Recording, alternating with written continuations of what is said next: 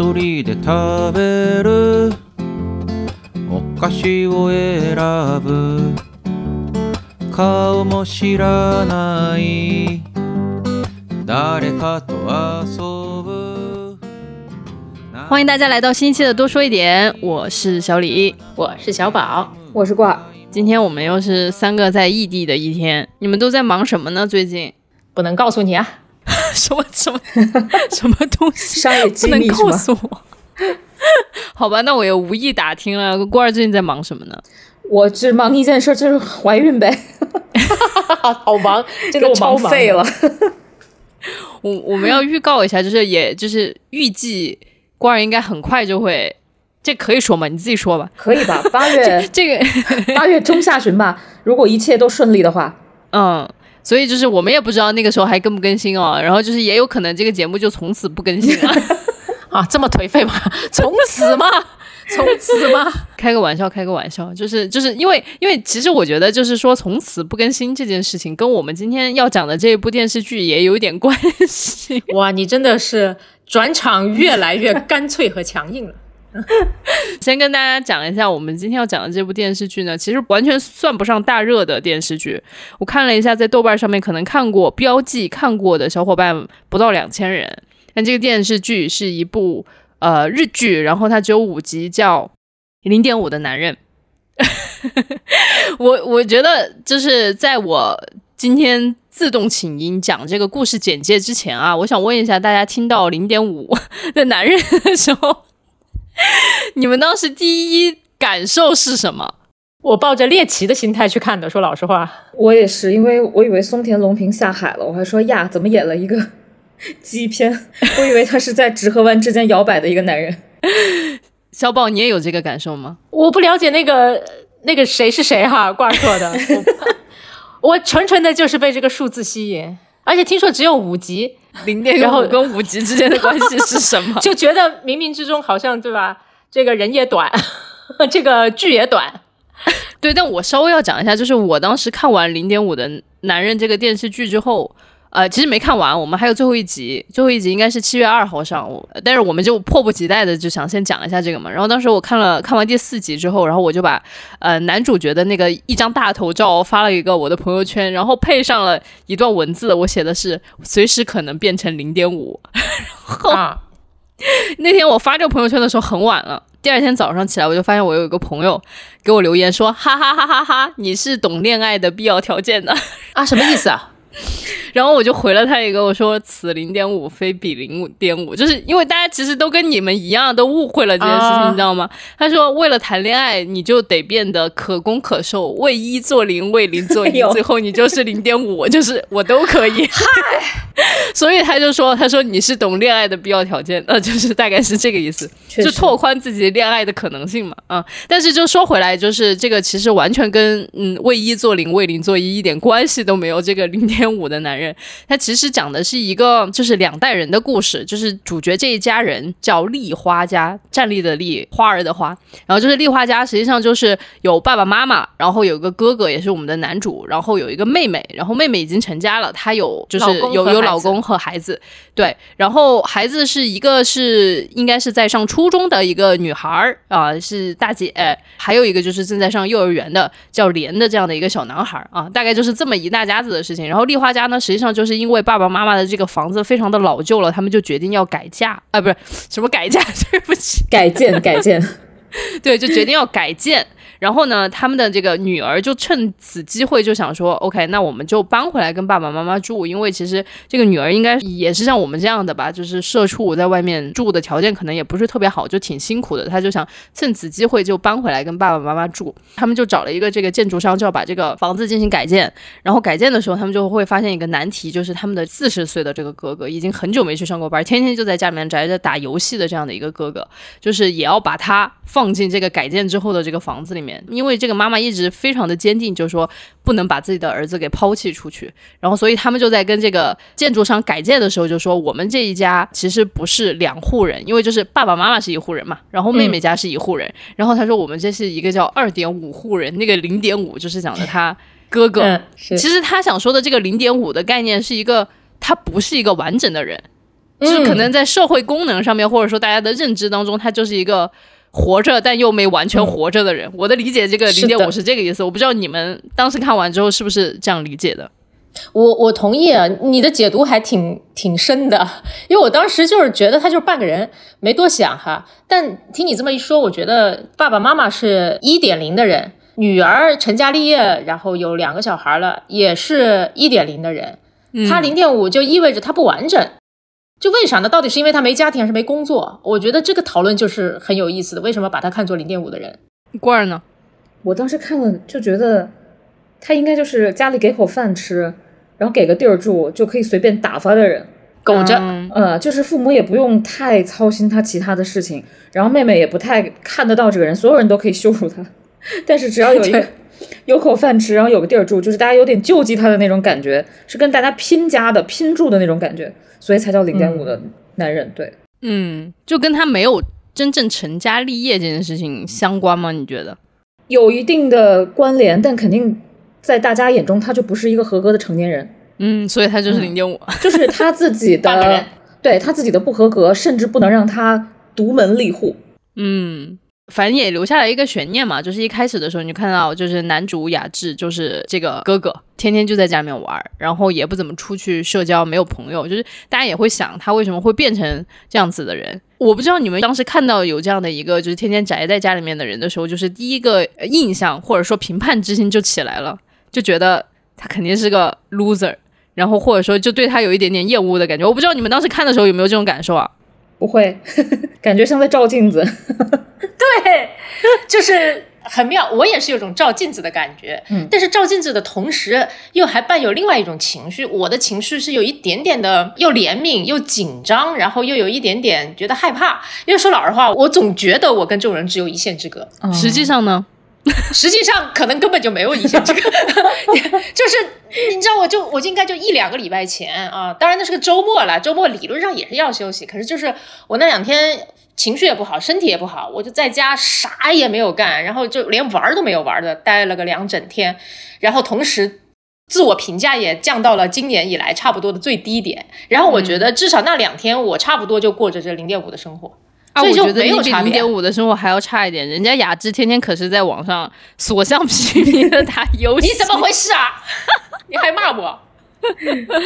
但，反正就是我，我就觉得我跟他没有差别，真的，甚至对小小李说的没错，我在一定程度上，我觉得比他还要更那什么一点。嗯，罐儿呢？我就跟他没差别，我就是也，我只是比他年轻一点。然后我二十多岁，我二十多岁就提前体验了这种生活。当然了，就是雅致这种废柴呢，其实有一个特别显著的特点，他其实不能叫 loser，因为他不工作吧，但是他好像一直有钱吃饭。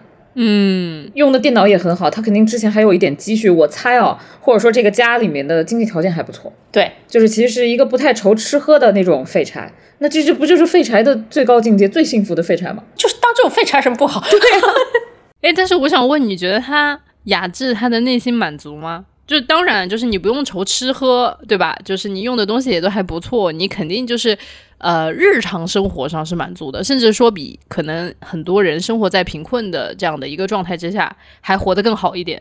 但是就是从这个剧里面的这种呈现来看，你们觉得雅致的内心满足吗？我我不知道啊，因为他这个剧呢节奏不太好，他就五集，然后到了第五集的那个预告，你已经能看出来他又游回，就是他这个离群的鱼又游回社会了，这算什么呀？嗯就是感化片吗？我就觉得很奇怪。反正作为二十多岁的雅致，我当年是不满足的，但是可是他四十多岁了，我现在想想我我四十多岁一定非常非常的满足。那二十多岁的当时不满足的原因是什么？就心理层面呢。那会儿真的一事无成吧，也没钱，然后也没有就是在社会评价体系里面离成功特别近过，然后也没有被人承认过，然后嗯一分钱还没有到手过，而且那会儿精力充沛，你就觉得总应该去做点什么嗯，啊，然后后面发现。呃，就是即便好像沾了一点点什么名气什么之类的，也都是虚的，也带不来啥。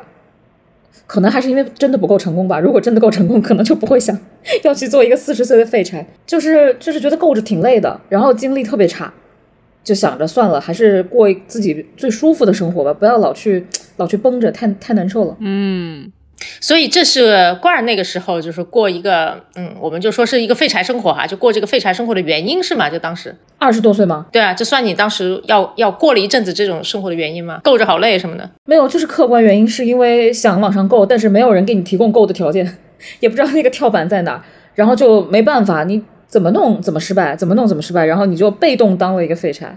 我记得我那会儿还有一次，那会儿那会儿刚改行吧，这个行业里当时就是猪都能飞嘛，然后什么人都在这个行业里挣钱，所以被骗的机会特别大。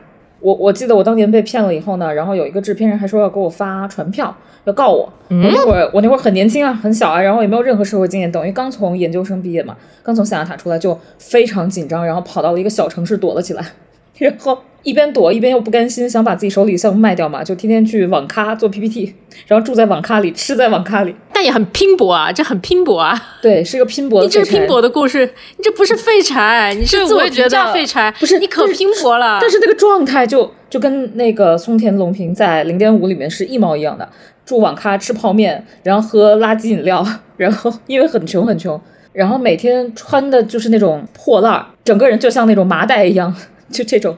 但但我我真觉得不一样哈，就比方说你你你说有些当年的硅谷创业者住在父母家的车库里边，稀糟的生活嘛，十天不洗澡，对不对？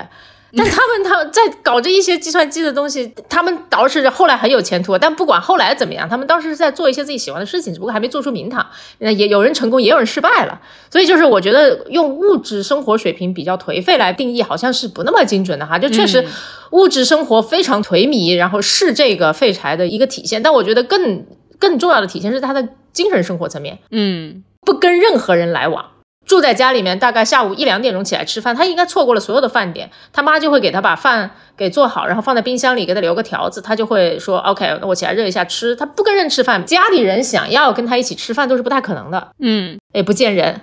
去便利店买东西，我觉得日本人都很礼貌，然后见个面点个头啊，什么这个 say 个 hi 应该可以吧？他那个便利店实在是太好笑，我非常喜欢那个便利店店员，那个便利店店员是个外国人吧？嗯他是哪里人不知道哈，不像是亚洲人，反正就中然后然后然后 印度人是不是？可能是，可能我觉得是南亚裔，南亚裔。哦哦哦，有可能，有可能。OK，然后他就说日语跟他打招呼，客客气气的。然后那个男主就正眼都不看人家一下，每次都是，嗯、拿着东西就走了。嗯，他就属于那种完全把自己精神封闭起来的状态，肯定不是官儿那状态。我觉得郭儿当时还有非常多的就是想要向上的那种渴望吧。这就是生活状态啊！除了做 PPT 那一点，跟刚才小宝描述的一毛一样。而且关键就是你可能觉得自己还不是废柴，还想扑腾两下，但是你的家里人和外人给你盖的章和定义就是这个人废了。嗯，哦，明白明白，嗯，明白。但是我觉得就是呃，雅致他甚至心里都没有什么太多的欲望了，但是同时我觉得他的心里也应该是不满足的。就是我觉得那个不满足不是说他自己感受到自己不满足，而是他都没有想过这个问题，就是没有想过我的心里满足还是不满足，他都没有想过自己还要不要跟这个世界接触，他就是处于一种有点无意识的状态在往前面这么过着。但是明显瓜尔当时的那个感受，那个心理状态不是这样子的，就是还想要往上扑腾嘛，所以我就觉得看上去好像是同样的表现，但是实际上可能是完全不一样的生命状态。嗯，好吧，总之，我们我和小李的核心概念就是官儿不许说自己是废柴，也、当废柴也挺好的。然后这一年，反正因为这一年怀孕嘛，然后加上一些工作环境的变动吧，今年也挺废柴的，真的就是无所事事，每天躺着。嗯，准妈妈可牛逼了，我跟你说，准妈妈可牛逼了。对，我不觉得这个就是你 carry 了一个生命，我觉得每天就是，就算你坐在那儿，其实都很忙，好的，是你你身体里面在发生非常多的变化。对他比我忙。我感觉就是官儿疯狂的想要去跟他站在一起，我们把官儿拽开，说你跟他不一样啊。但 但我觉得我理解这个状态，就是我我们在他身上总是能看到一部分自己的，嗯，那一部分自己到底是啥？在我看来，就是想躺平又害怕躺平的一种心理。嗯，就是你说你的恐惧是来源于此是吗？对，想躺平又害怕躺平嘛，嗯，还有就是非常害怕自己一事无成吧。我突然不知道要我 要问你到底是为什么不敢躺平，还是我想问你觉得你自己真的一事无成吗？我感觉我问这个都不太对。对我，我刚才一瞬间以为卡了，就 小李，你能跟男主共情吗？说实话，我当然能，要不然我为什么我要不然为什么我会在半夜的时候发一个自己随时可能会变成零点五？所以可以，你可以来展开说说你一个工作狂为什么会跟一个废柴共情？他就是想想要一就是那么待着待一阵子，你是想嗯休息，是这意思吗？呃，不完全，呃我觉得也有，就是其实啊可能就是我要讲一下为什么我这个看上去最不能跟男主共情的人，在深夜里面发了这么一个朋友圈。嗯，第一，确实有刚刚小宝说的那个点，就是嗯很想要像他那样过非常慢速的，就是跟社会时钟完全挂不上钩的这样的一种生活。就是你知道，我的生活是不可能跟社会时钟挂不上。就是你在休假，但是你的客户没在休假，你的同事没在休假，你就没法休假。所以嗯就有一种渴望嘛，就想就是跟这个社会时钟脱钩。然后，但是其实我在看的时候，我就发现自己又被这个非常快速的生活其实规训的死死的。因为我在看的时候，我就想要倍速，你知道吗？我当时在想，他怎么这么慢？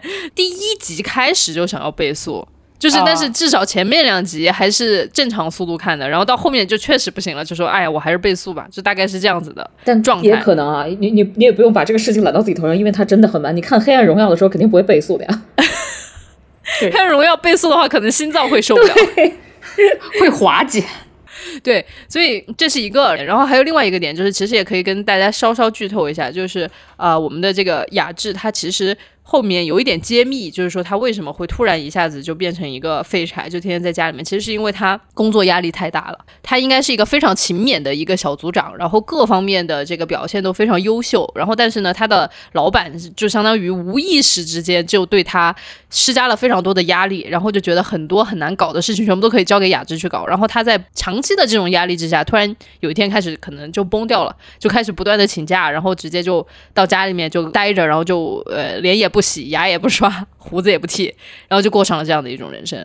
我当时看的时候，我就有一种感觉，就是他就像一根皮筋，就一直被扯开、扯开、扯开、扯开，然后扯到有一天就崩掉了，就大概就是这个样子。就是那个皮筋先会变得发白，我不知道大家会不会用那种就是彩色皮筋，嗯啊、有点宽的那种，然后拉拉拉拉拉，然后你就会发现它开始有点变白，然后有一天它就再也恢复不了弹性。如果在那个时候你还不理它，你还继续往外拉，它就会断掉。啊，我觉得雅致就是那样。然后其实我稍微回顾了一下我自己的人生，我觉得我不是完全没有雅致的那种时间段，就是我在大学时期的时候，其实是有这么一段时间的。但是我当时是选择了跟自己的身体断联。我的意思是说，当时自己已经不好了，就是你作为一根皮筋已经被拉得很开了。就是现在我自己会经常喊嘛，就是啊，好累啊。其实这是你跟你自己身体还有连接，你还知道你自己累，你还想要休息。但那个时候我就完全忽略了就是身体的那个信号。然后等我反应过来的时候，我已经开始有阅读障碍了。嗯，我已经没有办法学习，然后就是我当时看我所有的那些呃法语的卷子，就是全部都不是单词了，就是一个个的字母，读也读不懂它到底是个什么东西。然后当时就非常困难的考了期末考试，然后就出去旅游了一趟回来才好的。但我就觉得现在我可能不太会让自己再发生这种事情了，就是当自己觉得自己很疲惫的时候，我可能就会用一些方法来稍微缓解一下吧。嗯，对，所以非常能够非常能够共情男主。对你说的雅致呢，应该算算是一种崩溃哈。然后现代人在工作中经常遇到的一个现象，跟这个小李刚才说的很像的，叫 burnout，、它就不是 crush 的什么的那种那种，那它就是就是燃尽了。对，嗯，就烧完了，我我仅有的这点能量给你烧干了啊、然后那种干了不是说我明天睡醒了我就能够恢复的那种体力上的恢复，就是我精神那种能量已经消耗殆尽，然后会陷入长时间的无精打采，然后陷入长时间的不想跟任何人交流的一个状态。还蛮常见的，所以，所以我就说，看到雅致，真的就是觉得各方各面都觉得好像能够共情。说到这个，我就记得当时我们从一个剧组出来，然后我跟我的好朋友都在那个剧组里面，我们俩就商量着，只要这事儿一完，我们就去日本玩儿。这个就给了我们巨大动力，在就是人，我我当时都被幺二零拖走的时候，还想着要去日本玩儿，要去日本玩儿，杀青要去日本玩儿。然后果然就是杀青以后，我们两个就奔向日本了。然后发现我们两个就像死人一样，就是日本 哎，就是这么好的地方都呃现在不好了，现在因为一些众所周知的原因。OK，当时就是我们的那种精神福地，想买什么买到什么，对吧？然后景色又好看，然后吃的又好，总之就是非常幸福的一个旅程。然后我们俩就像死了一样，然后每天就安排一些什么旅行的，去台场看海，然后坐在星巴克就坐着，也不说话，然后就喝一杯咖啡，然后坐到晚风起来了，说冷了回去，然后就这个 丝毫也没有就安排不了任何活动，整个人那啊种能量低到，然后走几步就说坐会儿吧，歇一会儿吧，然后在摩天轮，然后两个人就沉默的看着外面，然后也不说话，后来就觉得非常浪费钱。非常浪费钱。后来我们就吸取了教训，总结出来，就从一个剧组出来，在家里先躺半个月，然后呢，半个月以后，你从三八六就能躺成五八六，开始收拾一下家呀，整整那个剧组带回来的破烂啊，然后再稍微给自己做两顿饭。可能就能恢复成一个、呃 Windows 两千之类这种东西，然后这个人就是慢慢慢慢的把能量给聚集起来，然后再变成人。反正刚回来的时候不知道是什么东西，一滩泥之类那种。哎，你说的特别对，其实剧里面男主雅致也是用类似的方式回复的，当然他回复的特别慢哈，因为好像他已经在家宅很长时间了。嗯，然后他就是从你看他那一集的标题就叫做“今天跟人类说话了”。啊，就是 就是一整集，朋朋友们，你能信吗？然后第二集叫什么不记得了，反正他就是从跟一个人开始说话开始，一丁点一丁点一点点，在我看来就是从零点五变成零点五五，嗯变成零点六，哎，就这样一点点的好起来。嗯，而而他做那些事情跟刚才郭二说的是一样的，一个就是充分的躺，因为中间他的妹妹就挺嫌弃他的，就说哇靠，四十岁人了对吧，在家里瘫着，妈妈你也太宠他了吧。然后他妈就很坚决的，就是说你就让他这样。而且他还算是外婆吧，外婆还跟当时也很嫌弃雅致舅舅的这个侄女儿说，就是说，哎呀，你舅舅很努力啊。他他说努力什么？他就在家里面待着。他说努力活着呀。我听着特别感动，你知道吗？就只可能一开始我还有一点点心里说，这会不会太宠儿子？这男的是不是个妈宝啊？就会有这种想法。但是后来看到后面，我就会觉得，OK，这是真的理解一个现代人在外面能够承受多大的这种外人不知道的委屈和压力哈。所以他真的就是从先好好活着开始，就躺躺到你开始有一点点力气去跟别人说话的时候。开始说话，开始跟人类一起进餐，就从这种事情开始恢复能量的方法，真的就没有别的方法。刚刚小豹就在说他的那个恢复是很缓慢的，但是我其实有一种感觉，我觉得会这会不会太快了？就是因为我们看到那个就是预告片第五集的时候，你就会发现他又回去上班了，就把自己搞得人模狗样的，对吧？西装革履的，眉毛已经修过了，对吧？就是又是一个日本完美的社畜的样子了，我就会觉得啊。第一集还在家里面躺尸呢，怎么第五集就回去上班了？然后我就觉得这个节奏好快啊，我就是想不懂这个变化怎么发生的。哎，你从第一集看到第五集只花了一天，可是这五集可能代表了一年的事情。但是嗯我观察了，他没有穿换冬装，所以我就觉得这个剧组非常不用心。他但凡要是换了换衣服，这个事情我就信了。这是一个 Q 发生的事情哈。对，对，我觉得这个要以年为计吧，再这么着。哎，这剧里面如果关于时间上的不合理还有很多啊，比方说上来就是他们家要改建房子，对吧？然后他说、OK，你们改建房子，我就拖着行李去网咖住了。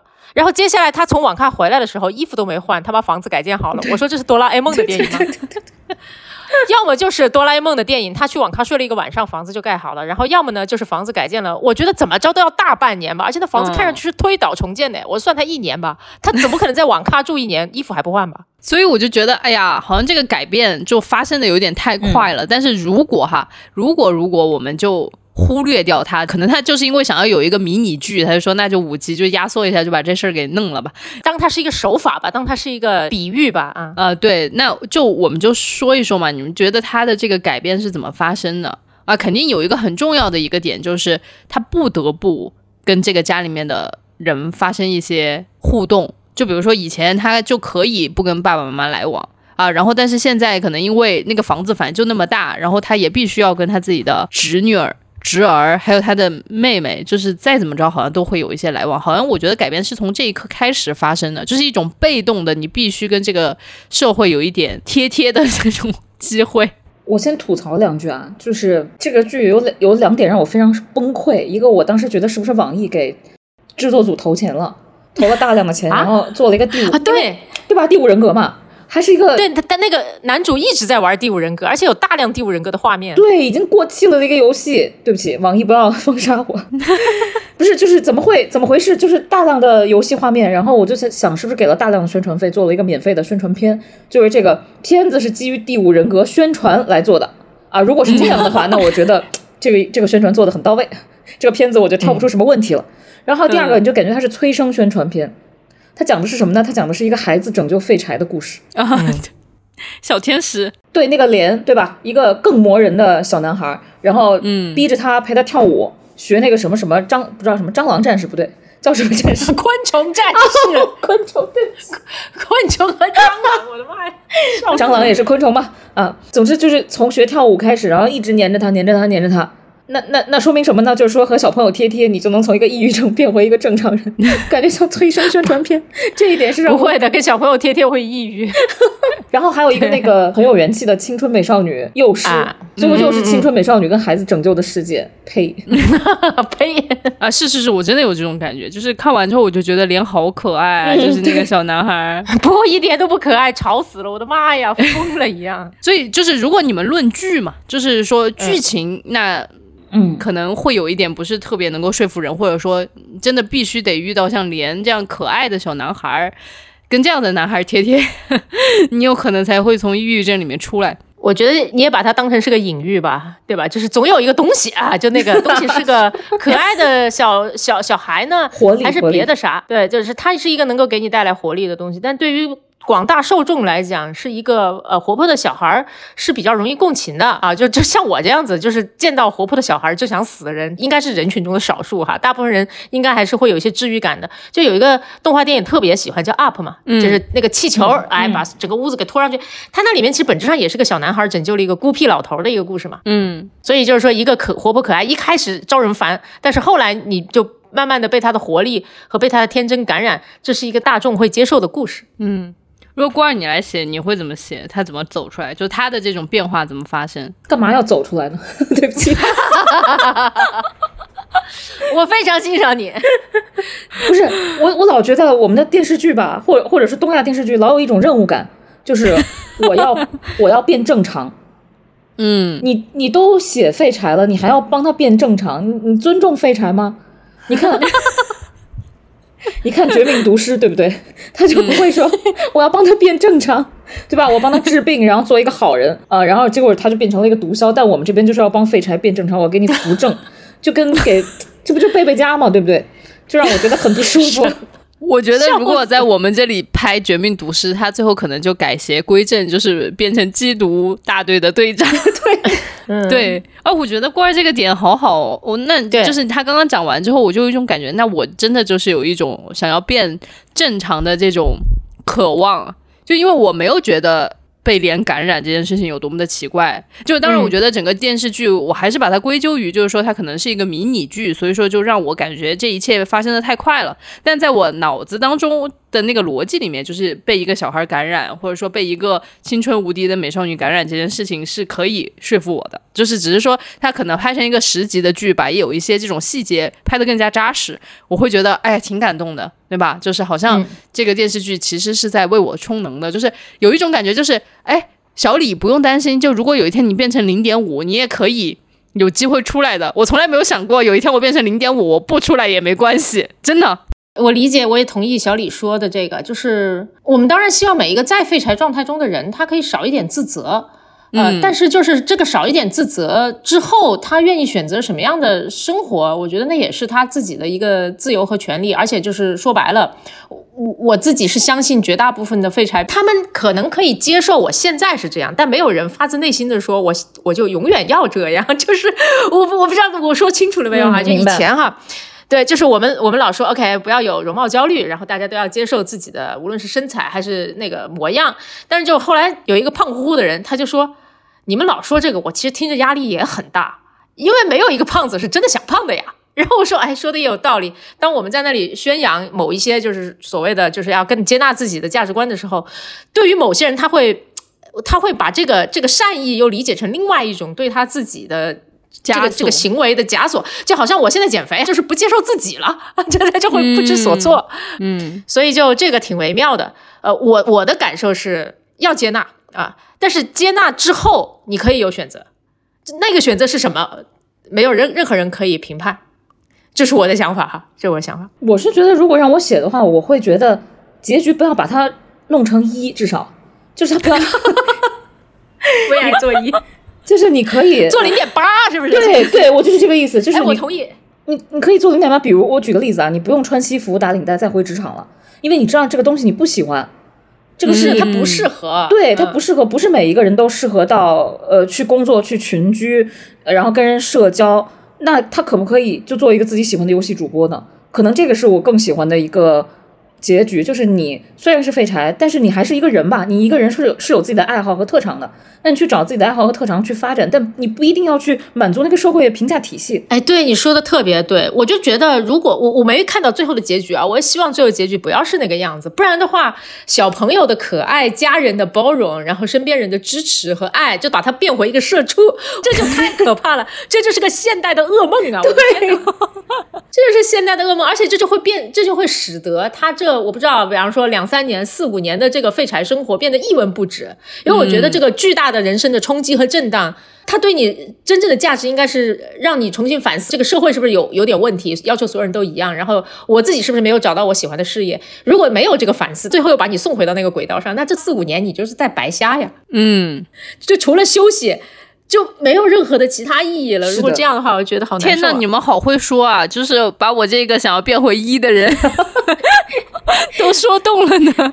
小李只想做一，只想做一，怎么回事啊？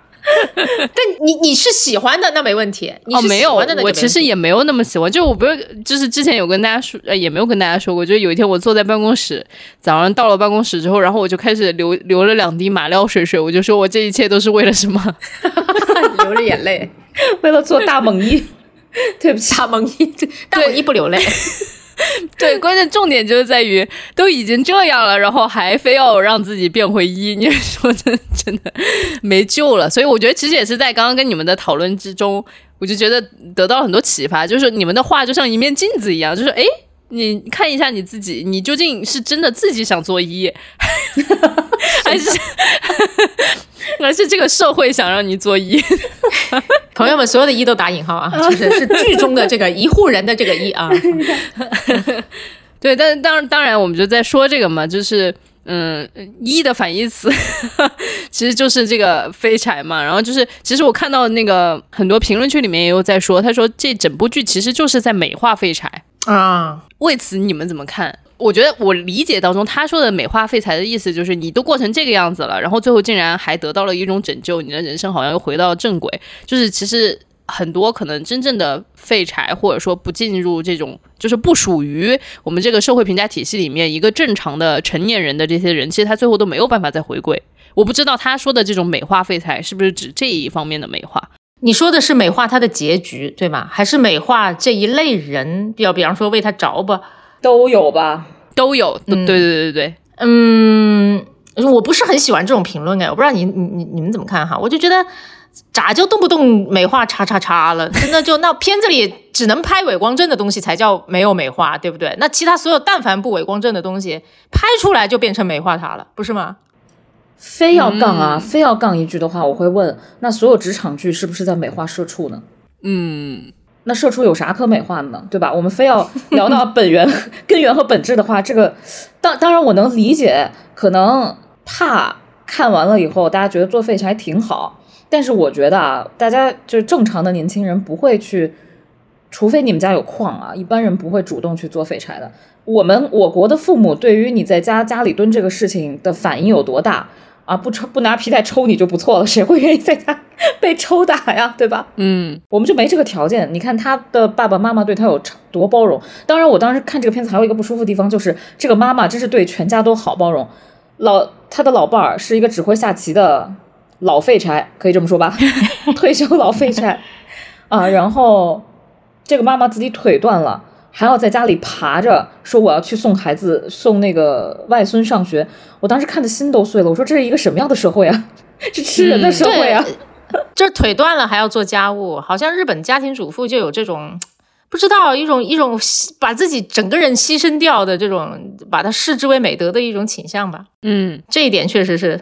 就你要非要从儿子的角度来看，那当然他有一个非常爱他的妈妈，然后还有扛起家庭这种也算是重担吧，又生孩子，然后给家里绵延子嗣，然后又工作的妹妹，就连小孩子都要去上幼儿园上学，只有他一个人在家。其实，你，你非要说，就有点像《俗女养成记》。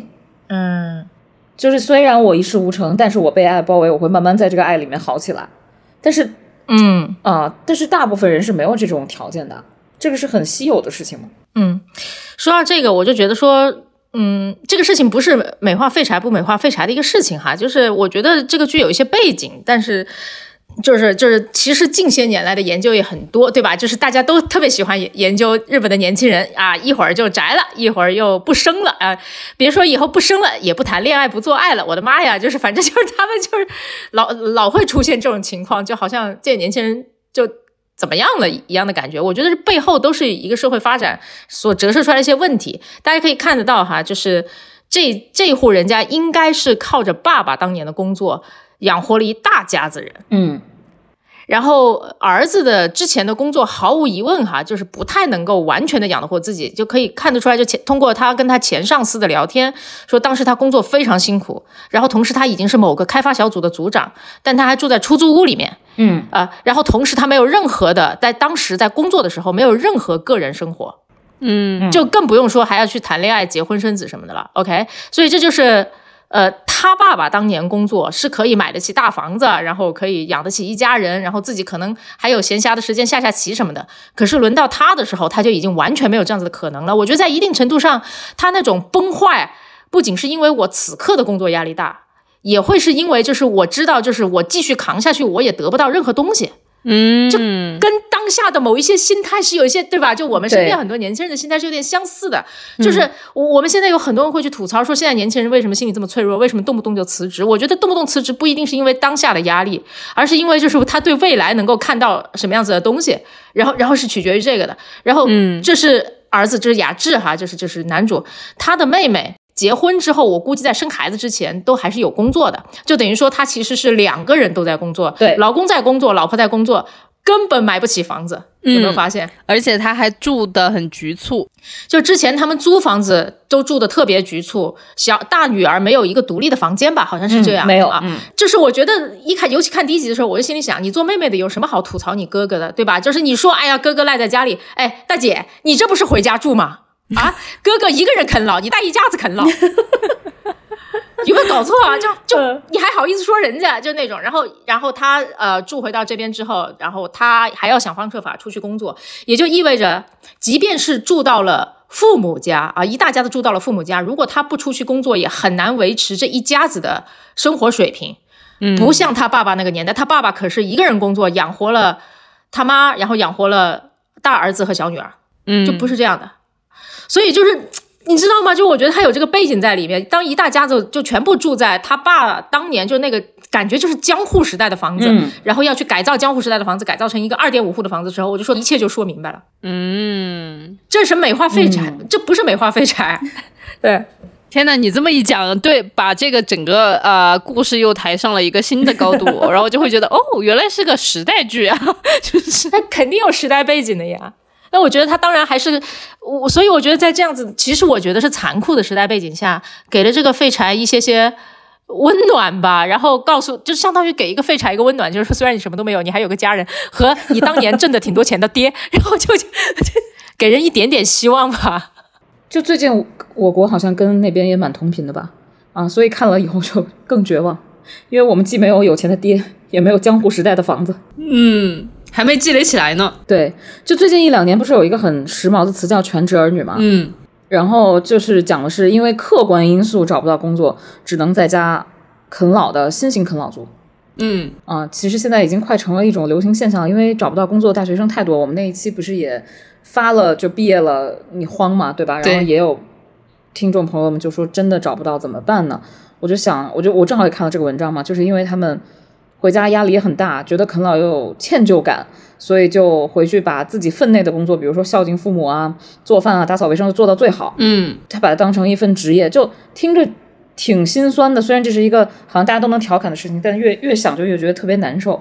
那如果避免不了，我想问问两位，你们会觉得怎么办？怎么去接受这个事儿？怎么面对？心态怎么调整？啊、这么说吧，我觉得首先我当过一小段乱七八糟的全职儿女哈，就是呃，我本科毕业前，然后我去考研究生没考上啊，然后没考上我就仓促找工作，我觉得我就随便找一个就得了，就尽到对吧？就是就是每一个毕业生应该尽可能的找到工作的这个所谓的义务哈，就是就是，结果呢工作特别不靠谱，三个月之后就辞了。辞了之后呢，我想说，哎呀，我申请香港的研究生好了。结果呢，我托福没考过，反正就那一年我基本上就什么都没干，没考上研究生，工作不靠谱，你就当我没找过那个破工作。然后考托福也没考过，那一年基本上我就我就是这么过，然后就在家待着。而且我不仅在家待着，我还啊找我爸妈要钱买了相机。因为我说我想摄影，哎哎，我买了人生中第一台单反，OK，也没好好拍，就是搞就出去玩的时候拍一拍，就如此而已。因为那个时候大家都流行买单反嘛，就那个时候也挺混乱的，我就经常就找一些借口，就是当父母问你工作怎么样的时候，找一些借口搪塞；然后当那个没有生活费的时候，找一些借口去去要，就。就比方说，嗯，我会说这个人啊，就今天的这个聚会对于我找工作是很必要的啊。这个有个师兄在，我说这得对吧？就是得去啊。然后我就我就薅点钱，我就出去玩去了，就这种。那你当时有心理压力吗？我觉得心理压力不是来自于父母，而来自于自己吧。就会问自己，这样到什么时候为止？到什我会我要这么乱过这种生活到什么时候？呃，这个压力主要还是来自于自己对自己的期待，而不是父母。父母那个时候就还好，他们问一问，然后也就不问了。那你自己的心态后来是怎么调整的呢？就是找到了新的工作啊？对我，因为我没考上托福，我就觉得说我就应该去找个工作吧，正经工作。真的就整整一年后，我就找了一份相对比较稳定的工作，先做着。而且最妙的是，我呢。全职学习托福的时候考得一塌糊涂，我上班了之后利用 空闲时间稍微复习了一下就考好了。我就是觉得人有时候就真的很欠，他必须在某个轨道上的时候，他整个状态就是只有我说我自己啊，整个状态才对。那天我我我我无意中刷到一段马斯克的采访。呃，然后就觉得这太贱了吧？他那个采访当中说，他人生中第一次休大假，因为他基本上就就是从他高中毕业以来，他就要么就是在上学，要么就是在打工，然后要么就是在创业，他没有休过什么大假。后来就别人觉得你压力实在太大了，就把他拽出去，然后他就去跟别人疯玩，然后在这个过程当中食物中毒，好像还得了疟疾啊！就因为他玩的太野了吧？呃，然后最后他得出来的结结论叫做休假会杀死你。什么东西？它叫做 “vacation will kill you”，这是他原话吧？大概就是。然后我说：“你这傻逼疯了，就工作狂，怎么得出这个结论的？”但我觉得在一定程度上，该咋说呢？就是人得在一个轨道上，人要在一个轨道上，你的你的很多东西，你才能够慢慢的去接近你的你要的目标。好多时候我们想说，OK，我把所有的时间都拿来做一件事情，总能做好吧？其实往往不是这样子啊，这是我自己对自己的一个一个一个观察哈。每个人有不一样的模式，不是说每个人都 OK 的。我我我总是这样子，就是所有的事情要么就同时来，要么就一件都搞不好。嗯，马斯克这句话真的可以拍一季《绿莲花度假村》，贱人，绿茶花，绿茶花，绿茶花。我光是能，那比如说，如果真的就是你就是说的这种情况，就不得不回家当全职女，你在心态上有什么办法可以调试吗？我自己带入他们，我觉得压力超级大，很焦虑吧。就是小宝说的，你不知道什么时候是个头，那人一辈子都这样呢，嗯，对吧？但是，尤其当年我，嗯，我基本算全职。全职太太 都不叫全职儿女，因为那会儿我父母已经抛弃我不给我钱了，然后因为 因为因为你结婚了嘛，他就觉得你已经是泼出去了，然后我可以，他们那种泼出去心态就有点说，那既然你结婚了，你找不到工作，你的经济负担就由你的丈夫来承担，嗯啊，所以就该怎么说呢？一部分有一点心寒吧，然后一部分又不想给。一部分又不想给老张添麻烦，所以那会儿压力特别大，而且那会儿所有的那会儿环境很好，所以所有同龄人是有工作的。嗯，我我我只能说，现在代入的话，会觉得，第一，这个事情是一个普发现象了，它不是一个个别现象。嗯，所以你说 peer pressure 是有的，但是它也有很多人有这种同样的情况。可能第一，先把自己心态放平一点，就是不不止我一个人倒霉，或者说不止我一个人这样，可能是先接纳自己的一个。一一个起起点吧，嗯，否则我不知道该怎么去跟自己和解这个事情，因为因为尤其现在你看，尤其是你打开小红书，你就会觉得非常的疯狂。现在小红书上流行一种对比吧，就是把自己的学校，尤其是北京的小孩儿，然后把自己的学校的那个地点全都给就是在在地图上框出来。他的上学轨迹，比如小学在哪个名校上的，初中、高中，然后大学藤校，最后一般啊，一般落点在藤校，否则这就不会有人把这个东西剖出来。一般初高中里面有人大附，天呐，嗯，或者四中，要不然他剖出来的意义是什么呢？他就是为了炫嘛。所以你当你看到这些东西，大家从小在呃那种国际班上课、国际学校上课，然后最后去藤校，然后再看自己是全职儿女，我觉得这种落差，你别说他了，我心里都有落差。人跟人差距怎么会这么大？就会不平衡。嗯，压力好大。所以我觉得你得先对，就首先别看小红书，啊，对对对，我刚刚想的就是这个，就是要不先别看了，断网断网。多看看 B 站吧，多看看快手。我现在觉得 让大家有这种，就先找一点点心态上的平衡，你才能接纳这个事实。然后接纳这个事实以后，可能在做全职儿女的同时，去发展一点自己能发展的东西。哪怕我画画好，或者说我唱歌好，可能要想一些办法。就现在确实就业非常困难，嗯，但是你总不能说，除非你特别喜欢做饭啊，那喜欢做饭也是一个长处，喜欢烘焙蛋糕也是一个长处。就除非你特别特别喜欢照顾父母，嗯，当然，我也看到，就是也有例子说，因为特别喜欢照顾父母，发现照顾老人有乐趣，哎，去养老院打工了，那也是一个出路。就是你至少在这个经历里面去找点什么，让自己别太没有意义吧，否则真的我会觉得会被这种无力感压垮。就这个片子里面哈，虽然不知道结局他是不是又回归社畜了，如果回归社畜，就咱们就不用管他哈。就但是这个。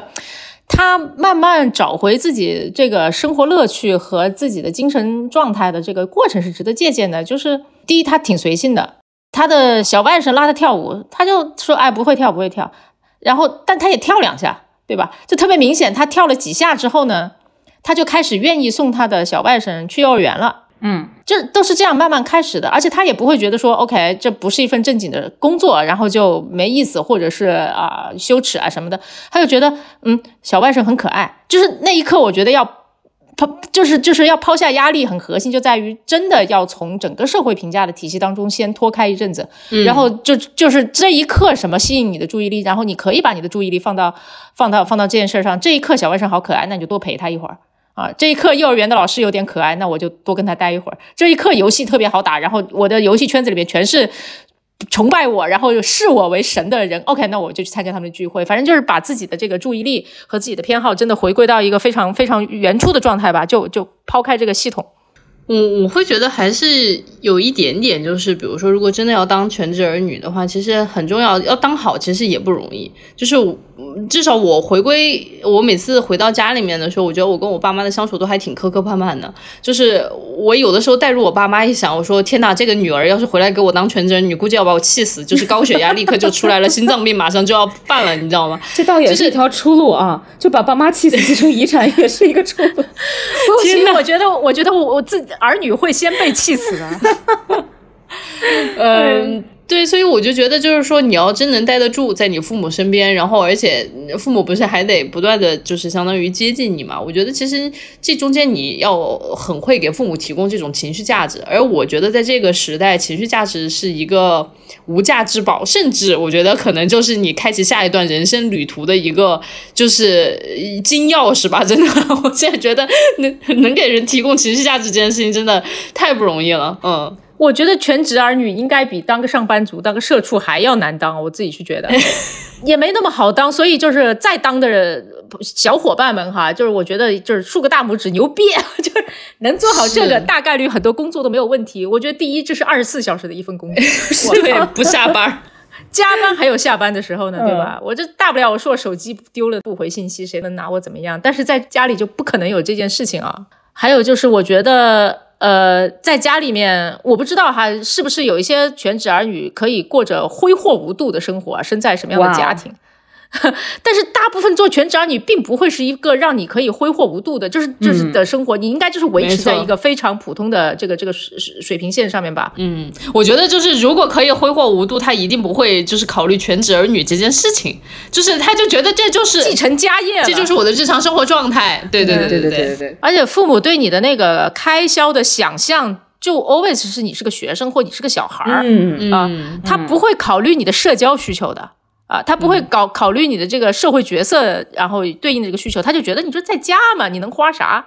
你可能都就就你你就会消费降级啊，消费降级，我觉得在一定程度上会降智。说老实话，我觉得 这么说会不会被人喷死？但是你就想想吧，对不对？我那天看到就是真的有全职儿女吐槽啊，说平时好歹以前上大学的时候还用淘宝啊，然后回家就开始天天帮他妈砍一刀砍一刀，然后就。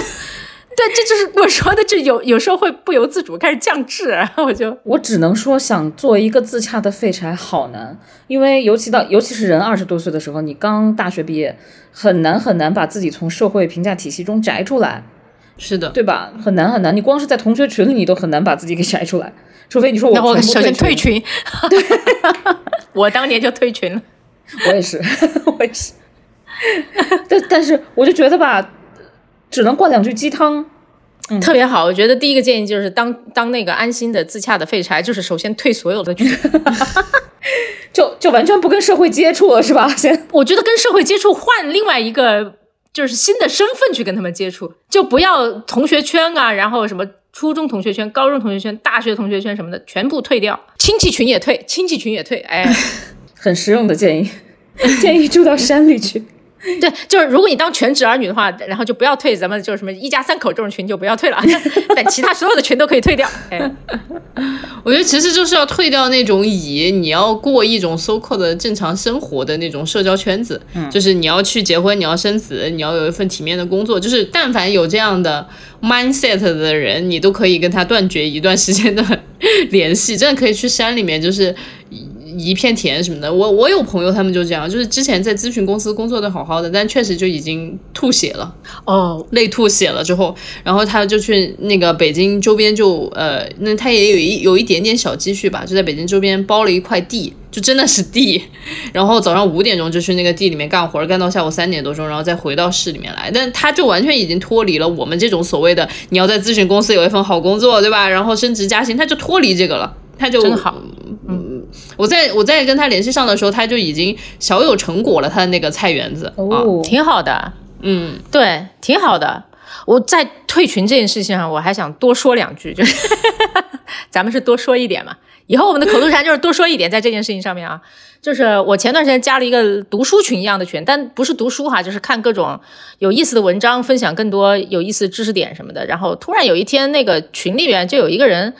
问了一句话，就类似于我啊，我在创业啊，有一个大概什么项目，不知道大家对于就是融资啊什么有什么建议？现在融资好难哦，他就说了这么一句话啊。接下来呢，就有些人给他出了点主意，这个就算了。突然有一个人跑出来就说啊，我是叉叉叉投资公司的，但是呢，我们五千万营收以下的公司都不看。我心里想的是，你不看就不要说话呀，你明明就看了，然后拒了他，对不对？你不用在群里面说这种话。然后我就觉得这个。特别烦，然后就从那一刻开始，然后这个群里面就充斥着类似的这种消息，就有人说，哎，五千万以下项目我不看，然后有一些人就说不是新赛道我不看，或者怎么着的，然后就就开始了。我觉得这种群就应该退。说好的分享知识点呢？你，我觉得小宝，你这个你这个说出来也是应该要是被打的，就是我都进不了说这种五千万项目我不看的群，不是我们在那里群都是。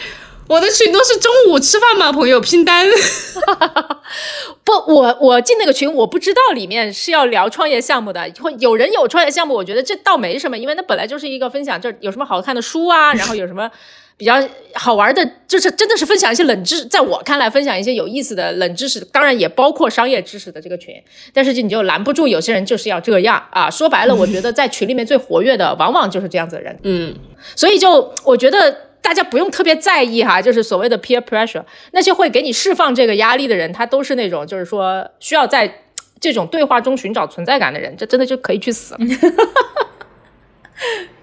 我是觉得反正灌两句鸡汤吧，就这个全职儿女，包括做废柴这件事情啊，因为我还是颇有心得啊，真的是颇有心得。虽然你还有心气儿，但是你。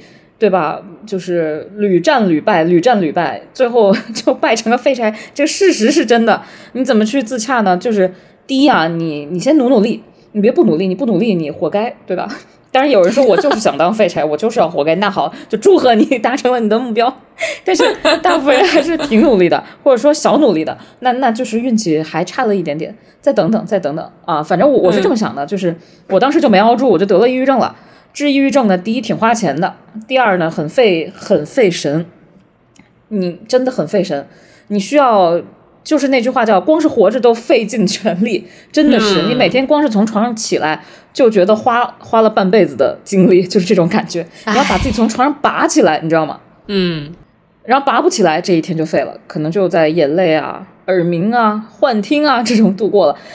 就非常非常耗神。所以我就觉得，你哪怕当一个健康的全职儿女没啥用，没啥成就，你至少健康。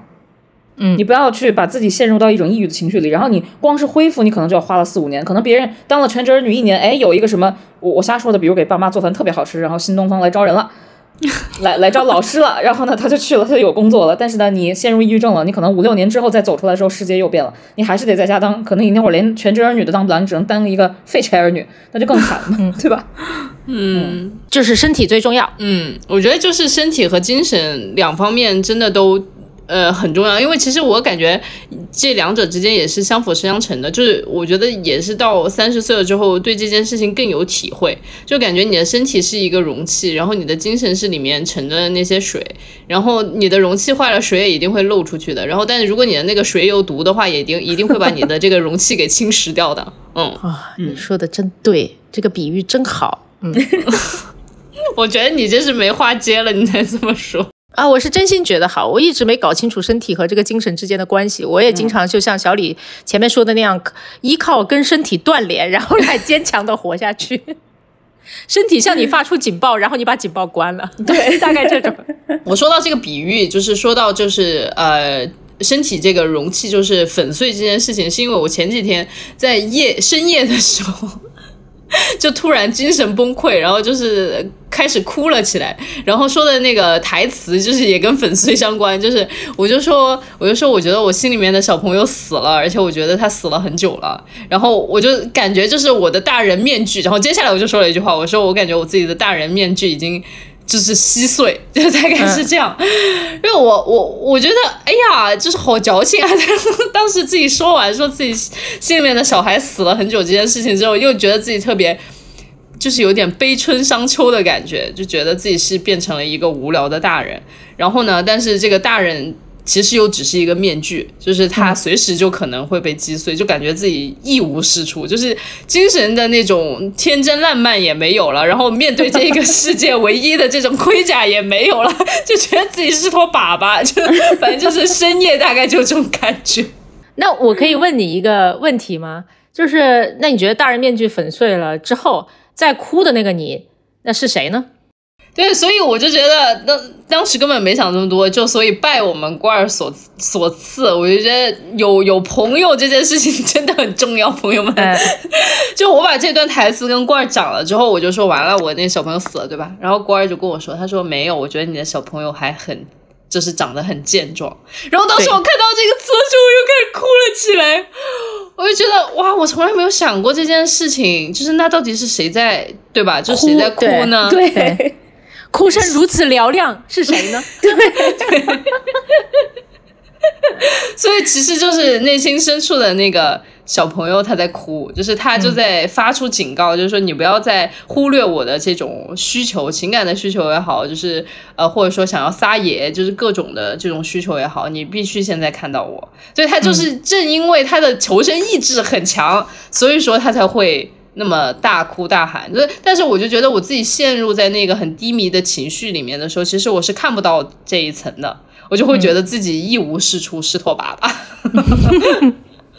对，但当时官儿这么一说了之后，我就一下子就觉得，哇，我原来自己还可以。然后他当时也在说，就是说，如果真的是变成一个无聊的大人的话，其实你不会说这种话，你不会在意你心里面还有没有一个小孩，你就是麻木的活着而已。嗯，是的，放心吧，你肯定心里的那个小孩呢，不仅活着，而且活得还挺有滋有味儿啊！而且你心里那个小孩儿跟罐儿心里那个小孩儿，当然罐儿不仅心里有个小孩儿，他肚子里还有一个啊，你家小孩儿好多，好烂的梗啊，好烂的梗。对你的。好烂的梗啊！然后，哦，和和我心里这个小孩儿，我觉得是不一样的小孩儿啊，是不一样的小孩儿。我那天还跟小李也说了一个，就叫做就是 OK，你这个心里面的小孩沉睡了很久，我们当他沉睡了很久啊，当他醒来的时候，他是一个很小的小孩，然后他也不知道如何应对这个全是大人的世界。可是我，哎，我这里有一个非常资深的小孩啊，一个活了三四十年的小孩，告诉你，做一个小孩在这个成年人的世界活着啊，是很不容易的。但是呢。但是呢，也没有那么艰难啊！我我是可以用用一个小孩的心态，或者保有心里面那个小孩的心态继续生活下去的。说回到这个剧里面，我其实就觉得说，呃，这个剧比较温柔的我又扣回这个剧啊，对不起。真的太厉害！就我们已经跑题十万八千里了，小宝还要连回来这个剧，我也可以不连了。毒水，对，就是这个剧其实相对比较温柔，他那里面那个废柴并不讨厌，他不他没有那么猥琐啊，然后但他就我觉得就他以他自己最本质的没有受过任何社会规训和不承担任何社会责任的形态活了一阵子，也是一件挺幸运的事情。你看他不愿意不想和人交流就不交流，我不想去工作我就不工作，然后我甚至连我的家人我不想对他们尽这种呃每天。呃，说早安晚安的义务，我就不尽，他就用他最原始这个状态，就这就活了一阵子。我觉得那就是他内心他自己那个小孩很特殊的一个状态，想要就想要摆脱一切一切社会规训，然后看一看，然后我的生活是什么样子。他就你你你止不住那种好奇的。你止不住那种好奇的，我我我我自己有一个倾向，就是我看到所有被社会当成 loser 的人，然后我就会忍不住想，我可很可能是这样啊。就之前应该是人物吧，还是正面连接，我忘了。然后有一篇报道是说，有一个人住在帐篷里，生活在废墟中，活了很长一段时间。我认真的看完了整篇文章，然后我内心深处有一个声音，就是说，其实一不小心。我就有可能活成这样，甚至还活不下去，因为我根本没有什么野外求生的本领。他真的就是没有办法跟人去进行交流。有一，他真的一模一样。他就是有一天，就是我真的就没有办法就去跟人交流，然后就慢慢慢慢的就滑落至此。而他没有这个呃剧中人幸运的就是他没有一个还能支撑他的家，于是他就住在了帐篷里。嗯，所以我就忍不住见到所有。被社会认为是 loser 的人，我就会忍不住去想：天哪，就是有一天也会活成他那样。而且就是那跟我们内心深处那个天真纯真的小孩可能有关系，可能没关系。那个小孩就有一天就是说，老子就是不想要这个大人面具。所以我就觉得吧，其实废柴也也有好的一面啊。废柴可能就是当你的大人面具完全粉碎以后，你小孩化的一个状态。你看，嗯，去网咖打游戏、吃泡面，想睡到几点睡到几点，这不就跟我们小时候一模一样？哎，这就是小时候我们的梦想啊！对呀，所以就当废柴，可能当一段啊，我觉得特别累的时候当一段也也 OK，也 OK，也不是不能接受的事情。可能让这个小孩出来释放释放，也挺好的。而且大家要对人类的这个本能还是有信心。就是我我知道人都会忍不住焦虑，说天哪，我要是一直这样。该怎么办啊？每个人对 每个人都会有个限定的，就比方说，我就会我我颓废一天，我就会想，天哪，我要一直这样会怎么办？但是我永远都颓不到第三天，我就这也太短了吧？有的时候，等我就是就是我那个振奋的自己又重新出现之后，我那个废柴的自己都忍不住感到很错愕，说你怎么来的这么快啊？这就结束了吗？就这种感觉，挺好的。我我也不知道说啥，我觉得我我我我觉得我在这这个议题上面的发言都很危险，就是因为我是一个想当一的人，你 不是我是一个被规训的，就是无时无刻都觉得要回到正正常轨道上面的人。我觉得我自己就是在这个事情上面的任何发言都是危险的。我觉得其实就是你和我一样，我觉得都是有这个恐惧。就是害怕自己，就是万一接纳了，我就一辈子这样会怎样？所以我刚才那话 就是对你说的，你对自己放点心吧，真的是。小李，你骑车的时候有没有试过不扶那个车把手？哎，这很有意思，就是。我一直不敢，然后呃不是，我一直呃觉得是归咎于我自己的那个就是骑车的技术太烂了，就是不就是没有这个技术可以放开手。然后但是后来我慢慢尝试过，就是放开一只手，然后后来又放开两只手。就是其实我一直有那种渴望，就是我又渴望一种嗯失序的状态，但是一失序吧，老子又很慌，就赶紧 赶紧回来，赶紧回来。是的，小李是这样的，但是不可否认，我跟小李一样，因为我怕摔呀。所以，但是，但是你会在那种稍微撒一秒、撒两秒、撒三秒的那个时候上瘾，然后撒把的时间就会越来越长，然后觉得我靠，好牛逼，然后马上就摔了。但是后来发现摔了呢，摔了也就摔了，摔了好像爬起来也可以。嗯，所以就撒把这个事情没有那么可怕。嗯嗯，其实我我不知道就是在听我们节目的小伙伴们的心理状态是什么样子的。我觉得可能我是。很接近于很多不断在自我谴责的那种呃年轻人的这种状态，就是当然大家可以看得到，我觉得其实小宝也好，就是罐儿也好，就是真的更他活得更自洽、更自如、更知道自己的生命状态，但我就还是在摇摆当中。就是其实整个社会的这种评价体系，然后还有比如说我父母对我的这种期待，在我身上留下来的印记是很强的。就是这种强烈的想要做一的心态，不要再这么说，好神奇啊！你一个女的在那里疯狂说自己想要做医。只是在我们这个零点五的男人这个剧情之下的一，大家真的不要误会。就我强烈的想要做一个就是正常的社会人的这种心态，真的是非常强烈啊。然后虽然说可能心中的那个小孩，就像刚刚官儿说的一样，偶尔想要去拖把骑行，但是都因为害怕被摔，所以又立刻又把车龙头给把住了。我有的时候也在想，就是说。那我如果有一天就是没有把住车龙头，那会发生什么事情呢？就是但凭自己这么谨慎和这么渴望过正常生活的这样子的一个心态，我觉得也不会拖把太远，就是有这种感觉。所以我觉得大家对自己的担心，嗯，可能也可以参照一下小李吧，就是嗯，没有那么多可能会拖把太远的可能性，反倒是让自己活得自如一点，会，嗯。就是会会让自己开心一点嘛？我觉得我我觉我觉我觉得我今天不知道说啥，好像都不是太对的样子啊，挺好的，刚才这个很好啊，对，就这样吧，赶紧谁收收个尾？小李真的是紧张死了，在聊这个话题的时候，你看小李在聊失序这个话题的时候，只是个话题，他都如此的，他都如此的紧张，他都如此的紧张，对，就是人生要是稍微失序就 panic panic panic。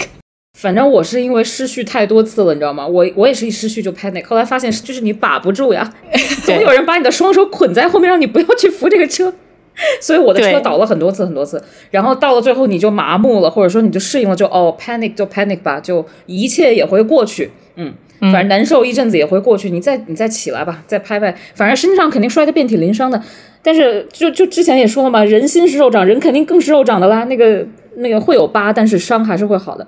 好了就完了，嗯嗯，好的呀，小李多多摔摔就好了，嗯，小李的这个眼睛都红了呢，没有红没有红，今天真的没有，哦，就是红的红的那天真的就是官儿当时说的，你的小孩还挺好的啊，我就说啊，他还没死，真是太好了，真的，小李真的很好笑。所以，我们刚才其实也聊了好多关于失序啊，关于心理状健康状态啊什么的。我们下一期啊，或者下下期，有可能会给大家带来一个惊喜，就是呀，教会你如何建立心理的正常秩序啊，会有一些实用的小工具，还有一些实用的课程啊，推荐给大家。我们先在这里预告一下。对，这我觉得这反正这种小工具、小产品呢，对小李这种小白鼠来说，就是实在是太好用了。我就感觉哇塞，终于抓到了一个。但是我觉得我们三个特别典型，嗯，就是小李基本上是没怎么脱序的，对吧？嗯，啊，你就是在脱序的边缘试探，你就是把自己拉回来了。对。然后我是浅脱过一些的，然后我觉得至少在官儿描述中，你可是深脱过的，对吧？是的，是的，是的，大脱特脱。我裸奔过的，对不起。所以，我们三个对这些就是呃，让自己叫什么呢？恢复的方法吧。然后就是或者说这些小的工具也有自己不同的心得。嗯，我们就预告一下吧，就是过两期可以呃仔细的分享给大家。对，不仅是分享工具，也分享一些我们内心深处的 dark side，有吗？我其实不知道。分享一些自己过往的一些经历啊。好吧，那我们。这一期就差不多到这里吧。好的，谢谢大家。嗯，每个人心里都有一个零点五的人，好吗？嗯，希望大家都能呃，想做零做零，想做一做一，想做零点五就做零点五。好的，那我们这一期就到这里了，朋友们，下期见，拜拜。下期见，拜拜，拜拜。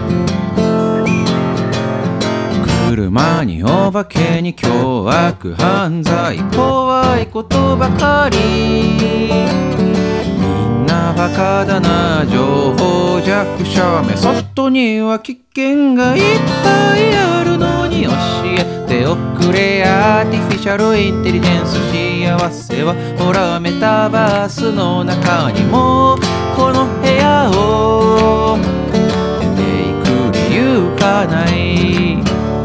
出ていく理由がない。現実に耐えられない。